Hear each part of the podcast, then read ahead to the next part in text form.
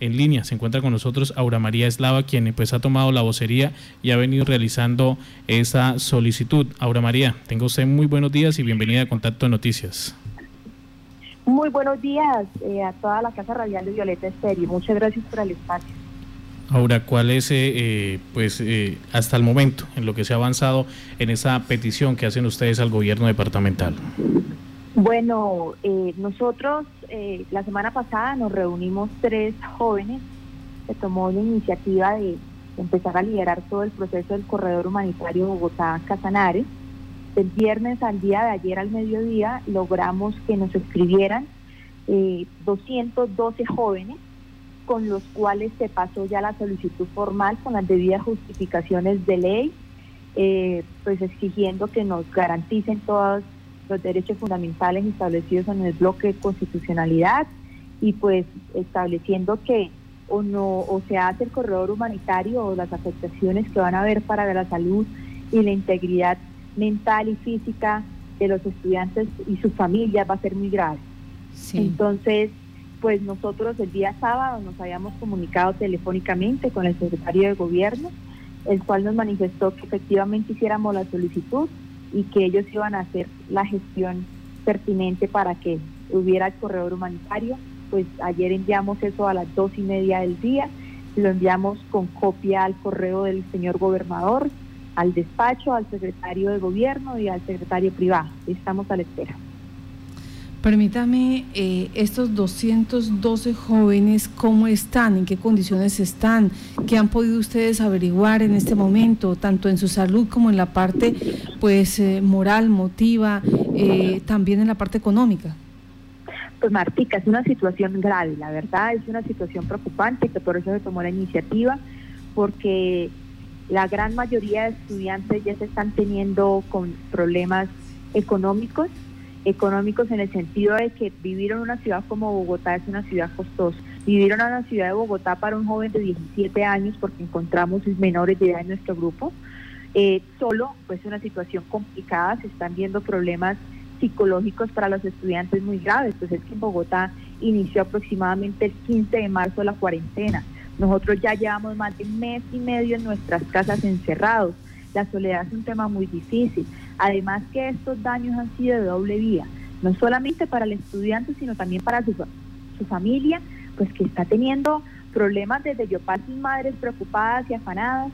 Pues vemos que muchos padres de familia no han podido salir a trabajar por el aislamiento obligatorio y debido a esto no están teniendo cómo mandarle eh, alimentos y, y efectivo a sus hijos para que puedan pues comer medianamente.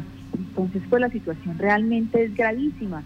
Es una situación que requiere una urgencia o una respuesta urgente por, por el gobierno departamental y también pues por los alcaldes municipales porque son de todos los municipios del departamento nos escribieron.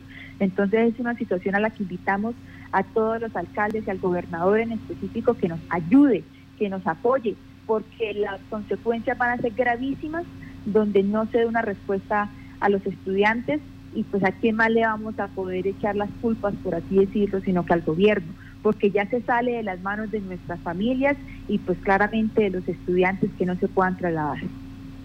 ¿Cuál ha sido la respuesta por parte de la Secretaría de Gobierno Departamental? Ellos habían dicho que una de las condiciones era que se reunieran los estudiantes y todos eh, pues hicieran esta solicitud. Sí, no, pues nosotros el sábado que nos comunicamos por medio telefónico, eh, se mostró la verdad la disposición por parte de la Secretaría de Gobierno, por el doctor Oscar, pues estamos a la espera, ¿no? Eh, nosotros, como él no lo, pues me dijo eh, que nos organizáramos, que enviáramos el documento tal cual hicimos, eso fue lo que hicimos ayer, nos organizamos, enviamos el documento con las debidas justificaciones de ley y pues estamos a la espera para que ellos nos brinden una respuesta positiva, esperamos todo este proceso. Eh, decía usted que además de los problemas económicos también pues empiezan a tener eh, algunos eh, problemas psicológicos de por parte de o por causa del encierro y de la situación difícil que se vive. Claro, es que de hecho a nosotros nos ha tocado acá en Bogotá crear un grupo de WhatsApp a través del cual como que dialoguemos entre nosotros, nos contemos, nos preguntemos cómo están, a los chicos que en el momento no tienen alimentos o no tienen que comer, pues entre nosotros mismos miramos si estamos cerca y poder apoyarlos con los alimentos porque no tenemos de otra. Y pues la idea también es nosotros apoyarnos. Esto ha sido un espacio de solidaridad de más de 200 estudiantes en el cual nosotros nos estamos apoyando y ayudando entre todos. Y como yo lo he venido diciendo, yo creo que nosotros los llaneros somos gente solidaria, somos gente buena, somos gente que le da la mano a sus a sus a sus personas que también son de su misma región. Entonces pues ha sido interesante cómo desde Bogotá nuestra unión ha hecho que permanezcamos un poco más tranquilos, pero pues es complicado porque pues lo digo, somos estudiantes, yo creo que el más el de mayor edad tiene 25 años, entonces manejar la situación con un muchacho de 16 años, menor de edad, que está encerrado en un cuarto de 2 por 4 metros, comiendo lo que pueda comer con lo que le alcance que le manda su familia, es un tema realmente muy complicado. Pues María Aura, mm, Aura María Eslava más bien. Aura María Eslava, le damos las gracias a usted, estaremos pendientes eh, de lo que responda la gobernación. ¿Quedó pactado alguna fecha? ¿Hay, hay información clara cuándo puede eh, este ente territorial pues tratar de hacer ese correo humanitario?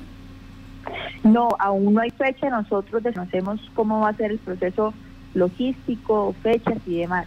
Lo que sí fuimos claros en exigirle al gobierno departamental es que nosotros entendemos eh, nuestra responsabilidad de no propagación del virus y le exigimos al gobierno pues que nos haga todas las debidas pruebas eh, y que haga todos los procesos pertinentes para el respectivo traslado, sea con todas las medidas de bioseguridad y lo mismo al llegar a nuestro departamento. Nosotros los estudiantes nos comprometemos a hacer el aislamiento obligatorio en nuestras casas bajo los parámetros que nos estipulen las entidades de salud del departamento.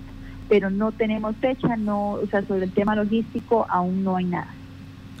Pues quedamos entonces al pendiente. Aura María Eslava, muchas gracias por estar en Contacto Noticias. No, muchas gracias a ustedes y pues al gobierno departamental. Esta es una, un, clamor que le estamos haciendo. Ayuden a esos estudiantes, ayuden a, a, los jóvenes a volver a sus casas. Los llaneros queremos estar en nuestro hogar porque realmente no es lo mismo estar lejos de nuestra casa, de nuestra cultura y de nuestra familia. Y pues estamos al tanto de todo lo que pueda pasar y a los padres de familia pues agradecerles también por todo el apoyo que me están brindando desde el departamento de Casanare. Mi Dios los bendiga, muchísimas gracias.